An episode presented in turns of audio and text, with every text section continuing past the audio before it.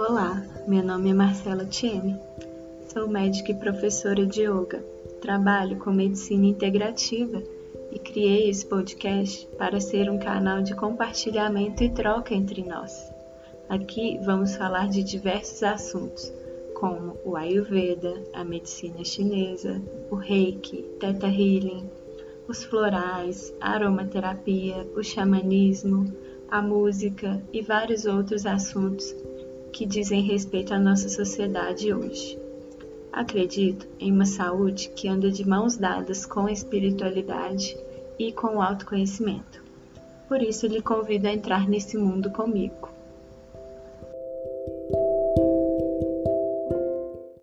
Olá, pessoal. Então, continuando a sequência aí de áudio é, de vida de yoga, eu deixei propositalmente esse áudio para falar sobre os yamas e os niyamas, porque isso é um assunto um pouco maior, sabe? Que ia ficar impossível da gente abordar naquele outro áudio sem ficar um áudio longo. Na verdade, esse é um assunto muito mais complexo e eu tô colocando aqui só para a gente ter uma pincelada mesmo, assim, sabe? Quem não tá muito habituado com essa parte mais é, filosófica do yoga, né? Com esses preceitos mesmo. Então, começando a falar dos yamas, sabe? É até difícil um pouco traduzir, mas eu acho que uma tradução boa assim de yama que eu li uma vez é que seriam preceitos morais, sabe? Preceitos de conduta. Então seria como se fosse o Pedro, que é meu professor, o Pedro da Premananda, ele fala que é como se fossem os não, né? Então, um, o primeiro e um dos mais famosos, que quase todo mundo já deve ter ouvido, é o ahimsa, né? Que é a não violência. E aí a gente conhece muito o ahimsa porque ficou famoso, né? É, por causa de Gandhi, é, dele propagar muito esse ahimsa, né? Mas a gente tem que entender que esse ahimsa ele é muito mais amplo do que você não violentar ninguém, do tipo, não vou matar, não vou bater, enfim. Né? Esse ahimsa ele se estende a nós mesmos, no sentido de nós não nos agredirmos, e isso em qualquer âmbito, sabe? Principalmente no âmbito de do nosso auto-julgamento, da nossa autocobrança, né? Que a gente tá o tempo inteiro achando que a gente tem que fazer isso, ou que a gente deve ser assim, ou que a gente poderia estar tá mais magro, a gente poderia ler mais, a gente poderia estudar mais, a gente poderia trabalhar, fazer tal coisa, sabe? E isso ou inclusive no yoga, que a postura, a gente se violenta para fazer determinada postura, sabe? E o ahimsa é basicamente isso. Colocando aqui, gente, bem de uma maneira resumida. Ah, o segundo preceito é satya, que é o compromisso com a verdade, sabe? Compromisso com a sinceridade, com a veracidade. E isso também a gente tem que entender num conceito bem amplo, sabe? Da questão de ser verdadeiro de não mentir, sim, mas mais importante, de ser verdadeiro com as nossas palavras, com, com as nossas ações, sabe? De praticar o que a gente prega, né? Se a gente prega alguma coisa, mas enfim, o que a gente diz, né? Então, não adianta nada se as nossas palavras elas são vazias, se elas não refletem quem nós somos, né? E Satya trabalha muito com essa verdade. É, a outra, o outro yama é o asteya, que é, a, é o não roubar, sabe? Não, não roubar, não querer se apropriar indevidamente, né? Então, isso não é também não só roubar fisicamente, né? Que isso é um pouco óbvio. Mas não se apropriar do que o outro, sabe, já produziu. Eu acho que hoje no mundo, né, é quase impossível a gente criar algo que seja completamente novo, é, sem nenhum tipo de influência prévia, sabe?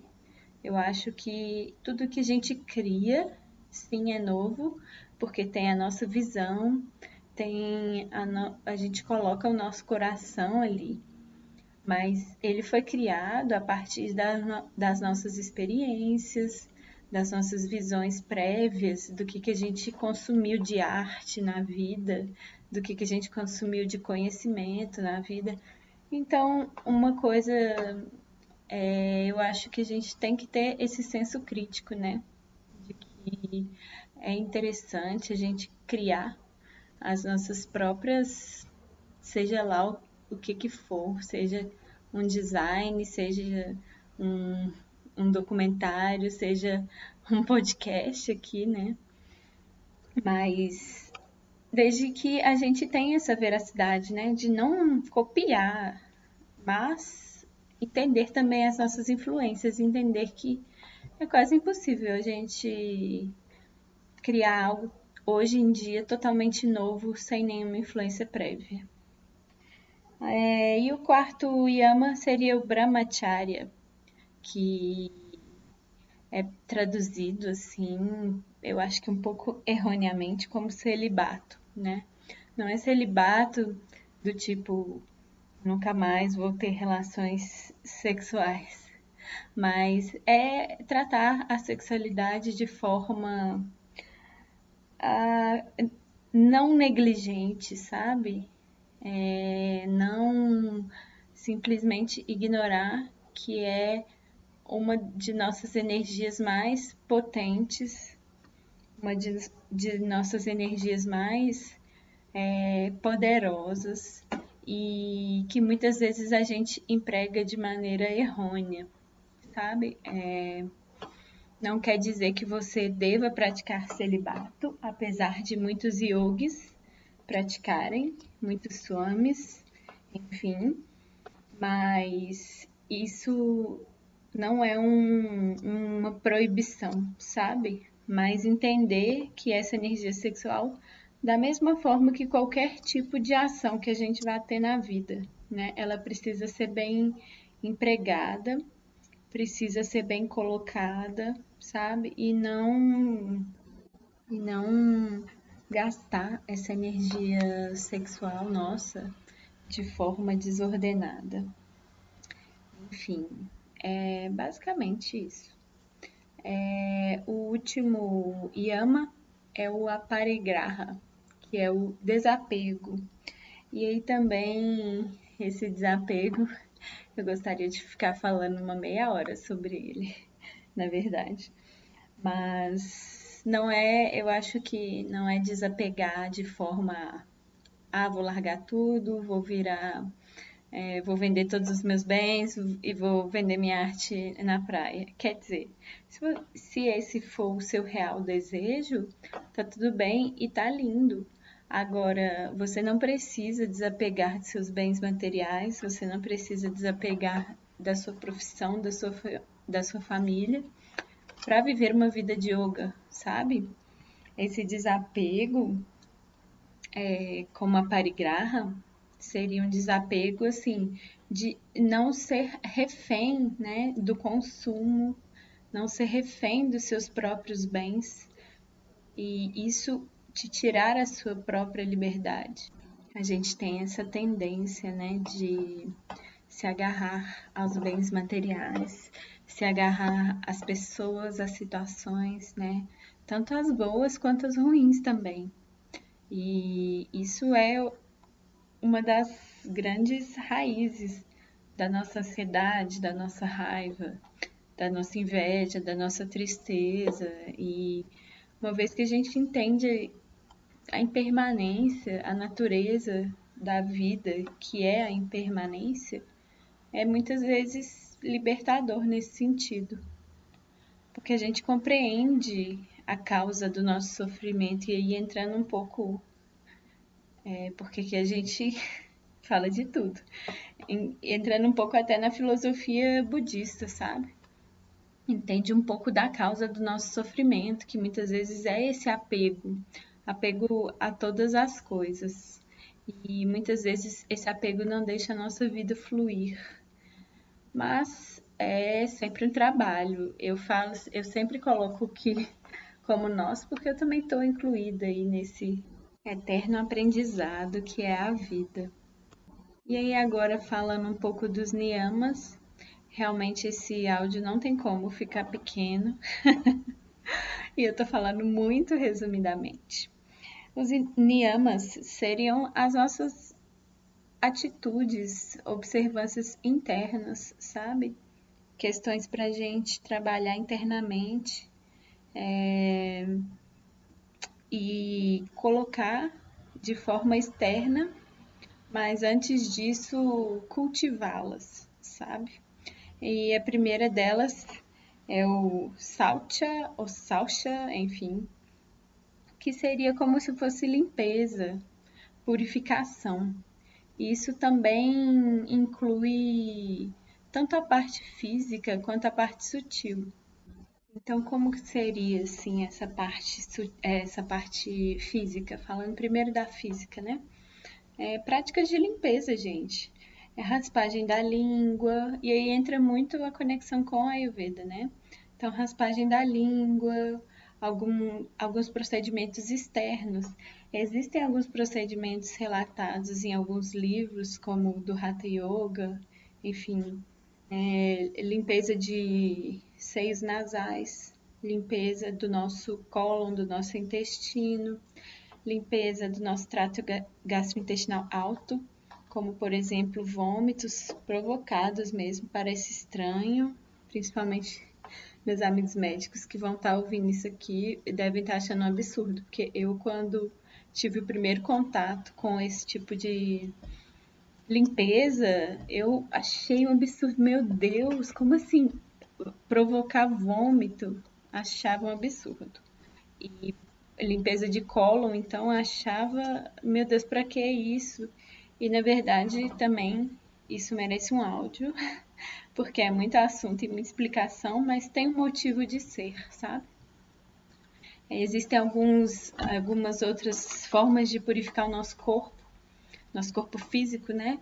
Por exemplo, no yoga, as torções, a gente, nas torções a gente como se a gente tivesse espremendo a gente estivesse torcendo quando a gente torce um pano, a gente estivesse torcendo as nossas vísceras. Então ali a gente está eliminando sangue, toxina, enfim, tudo que fica ali estagnado e acumulado nos nossos órgãos. Continuando falando do yoga também, existem algumas outras formas, por exemplo, o Nauli, que é um cria de purificação. A gente tem vários exercícios que a gente pode fazer antes de chegar no Nauli propriamente dito, que são cramas, etapas, né? Então a gente pode fazer ele só parcialmente, a gente pode fazer variações, mas enfim, é um exercício respiratório, usa a respiração e usa a musculatura abdominal para poder é, massagear os nossos órgãos internos e aí principalmente os intestinos. Então também é uma forma de purificação. Existem várias outras, mas aqui eu estou citando só algumas delas, sabe? E aí pensando em purificações né, do nosso corpo mais sutil, é, purificação, gente, é tudo que a gente, sabe, faz uma limpa, uma faxina. Então, sutilmente falando, um momento que a gente tem para a gente deixar os nossos sentidos, os nossos órgãos um pouco aquietados, então, por exemplo, um momento de meditação, né? Que a gente silencia um pouco a mente. E silenciar um pouco a mente não quer dizer que não vai vir pensamento, mas que eles vão vir, eles vão passar e realmente entender que isso é uma forma da gente pacificar os nossos sentidos, que estão o tempo inteiro sendo estimulados por barulho, trabalho, computador, enfim é uma coisa que, que assim, a gente é um desafio na modernidade hoje, né? E, o, e uma outra forma que eu considero de purificação sutil é uma prática é, do Mauna, sabe? Que é da, do silêncio, e não só o silêncio como não falar, não se comunicar com o outro, mas é o silêncio do um silêncio interno. Então, é interessante a gente fazer práticas de silêncio e desse silêncio de não expressar, mas também de não ficar olhando, não ficar lendo, realmente parar e ficar no silêncio, né? Nas práticas xamânicas, existem práticas em que a gente fica, enfim, três dias, ou dependendo de qual que é a, a prática e, e a linha, a gente fica três dias sem se alimentar, sem beber água e sem estímulos, né? O estímulo, você fica isolado lá no, no meio da mata e o estímulo é você e você mesmo, né? Então você não pode ler, você não pode levar música, você não pode fazer nada. Você pode ficar ali, né, contemplando quem você é, contemplando a natureza, que na verdade é você. E é isso. Isso é uma prática de purificação poderosíssima. Então, é, é, parece bobeira, mas isso é algo que a gente realmente a gente esquece no nosso dia a dia. Bom, e aí o outro niyama seria o santosha, que seria o contentamento. É, contentamento seria essa questão de se sentir mesmo nas adversidades, sabe? Se sentir bem com aquele momento. Não quer dizer que você está gostando do sofrimento, que você está querendo e procurando sofrer, mas significa que existe ali algo que você consegue tirar, mesmo do, da experiência mais ruim, sabe? E ruim também é um pouco da dualidade que a gente coloca, né? Porque o que é bom, o que é ruim é muito relativo. Mas é essa questão de tentar, sabe, desenvolver na gente, mesmo numa situação muito difícil, e isso, esse contexto do coronavírus está nos exigindo muito, né? Mesmo numa situação muito desafiadora, a gente conseguir tirar dali algo, sabe? A gente conseguir transformar, sabe, o chumbo em ouro, fazer uma alquimia do que que a gente julga ser ruim se tornar bom, né? E outra coisa assim que eu acho que o contentamento está muito ligado, sabe? É essa questão parece bobeira, mas é a gratidão, né? A gratidão tem tudo a ver com contentamento e é uma das formas da gente expressar esse contentamento e cultivar e alimentar esse contentamento, sabe? A gratidão por, por tudo, por exata, sermos exatamente do jeito que a gente é, por estarmos exatamente onde nós estamos nesse momento, né? E não só por nosso corpo perfeito, por a gente estar é, respirando, por gente ter um. Enfim, sabe? É muita coisa para gente agradecer.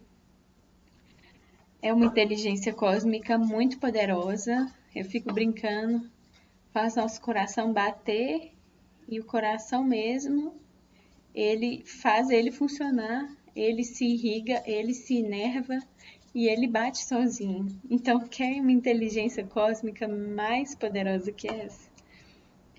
Enfim, eu fico aqui devagando e, e o áudio vai ficando grande. E aí vem um dos niyamas que eu mais gosto, sabe? Não sei se é porque é, eu sou formada com Pedro, do Premananda, e, e, e, ele reforça bastante, né, o tapas, que seria... Tapas é difícil, né? De ele fala nas aulas, vem de tapácia, que é é difícil de traduzir também como sânscrito, mas seria como se fosse uma austeridade, sabe? uma força de vontade, uma persistência.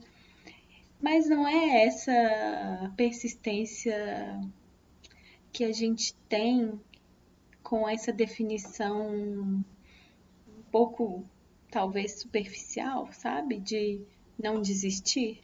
Mas é aquela vontade nossa interna que faz com que a gente supere as adversidades. Mesmo na adversidade, a gente está ali sustentando, sabe? Os nossos valores, as nossas é, ideias. Isso a gente às vezes consegue observar até da forma mais palpável, né? Quando a gente está fazendo aquela prática física e que nos é demandado é, um, um lado mais do que o outro, já perceberam?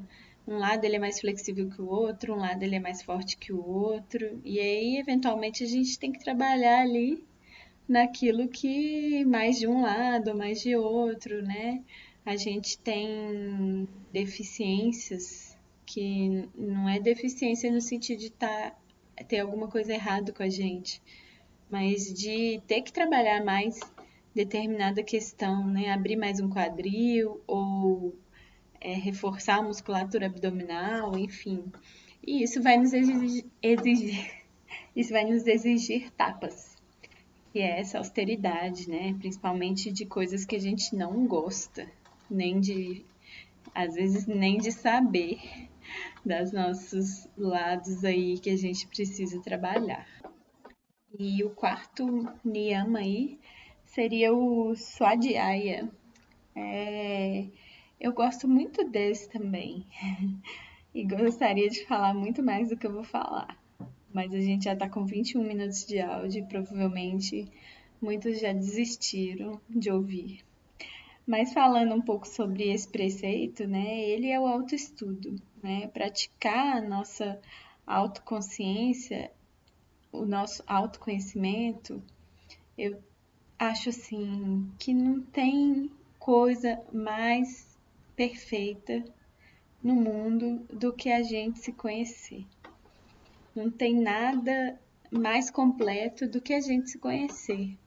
A gente entender quem nós somos, entender os nossos é, pontos que a gente precisa trabalhar um pouco mais, sabe? Aqueles pontos que a gente eventualmente não quer olhar e que eu não acho que é sombra ou que é ponto negativo, sabe? Porque eu acho que nós somos perfeitos, exatamente do jeito que nós somos. Só que existem coisas que a gente cultiva que não são harmônicas, sabe? E quando a gente dá luz, primeiro a gente tem que conhecer, né? A gente, um professor meu da medicina, ele falava muito comigo. Olha, a gente só cumprimenta quem a gente conhece. Então, como é que a gente vai trabalhar em algo que não condiz com a nossa vida ou que está nos causando algum tipo de sofrimento se a gente nem sabe o que, que é, né? Então, é uma das principais etapas aí, inclusive da nossa vida. E que eu acho que é o aprendizado da vida inteira. A gente sempre vai conhecer algo novo em nós mesmos e é um processo eterno, na minha opinião. Outra coisa sobre o autoconhecimento, sobre esse autoestudo aí, é que ele também está muito ligado com a Ayurveda, né? O Ayurveda ele fala para a gente que se a gente se conhece, já é 50%. Se a gente se observa, como que a gente está no dia, como que o nosso corpo tá, como que tá a nossa digestão, como que estão as nossas emoções. Por isso é impossível também você viver uma vida de yoga sem conhecer nada de Ayurveda e viver uma tentar praticar o Ayurveda sem entender absolutamente nada de yoga. E aí também vem aí uma terceira coisa que é o Vedanta, mas que eu vou falar em outro áudio, porque esse aqui eu já desisti, já tem 23 minutos. Não vai ficar pequeno. E aí, para finalizar, vem aí o quinto, que se chama Ishwara Pranidhana, que seria a entrega. Ishwara é uma palavra em sânscrito para Deus, para sabedoria cósmica, para universo, para natureza, enfim. Cada religião ou cada crença, cada pessoa gosta de denominar de, um, de uma maneira, né? Então, é essa entrega a Deus é uma atitude completa de, de gratidão, de reverência, de entendimento da não dualidade também, de entendimento que nós somos também essa sabedoria cósmica, que nós somos criadores, somos criatura, enfim, somos um só.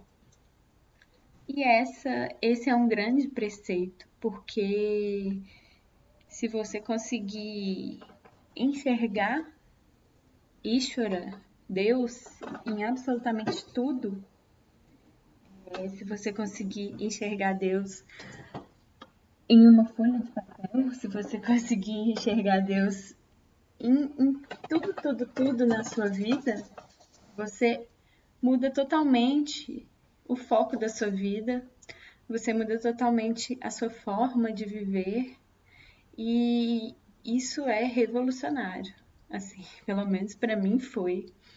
É, e outra coisa assim que também foi muito revolucionária para mim foi esse entendimento de que Deus ele tá nas coisas ruins também, que a gente acha que é ruins, né? Também aí colocando na visão bem dualista. Mas a gente acha que a gente tem raiva e tem alguma coisa de errado com a gente, mas não, gente. Isso é um processo, né? Isso a gente tem que acolher também e compreender que é parte da humanidade e trabalhar da forma que for possível depois. Mas o primeiro passo é esse acolhimento e esse entendimento que tá tudo bem, de que nós somos perfeitos. E isso compreender, sabe, ter esse entendimento muda muito a vida. E bom, agora acabei de falar tudo. É, aplicar esses preceitos, sabe, no dia a dia, é muitas vezes aos poucos que a gente vai colocando, sabe, uma coisa ou outra em prática, mas isso são como se fossem valores universais, né? Muitas vezes a gente não precisava nem falar deles aqui. Só que o que acontece é que a gente eventualmente vai esquecendo durante a nossa caminhada e a gente vai sendo engolido por uma rotina e a gente vai sendo engolido por um modo de viver que não se conecta com Deus, que não se conecta com a natureza, que não se conecta com esse contentamento, porque a gente sempre quer mais, enfim. E eu acho que trazer essa filosofia para a nossa vida é maravilhoso. Então, fica aí o meu convite para vocês Falei muito, eu sei, foram 27 minutos até agora, mas é porque não tinha como. Esse assunto é muito bacana, eu gosto demais. Tô aqui falando, como disse, né, fazendo a minha a minha própria história aqui. Então, vocês que quiserem se aprofundar mais nesse assunto, tem vários professores que falam sobre isso vários filósofos, vários professores de yoga maravilhosos, professores de Vedanta, enfim.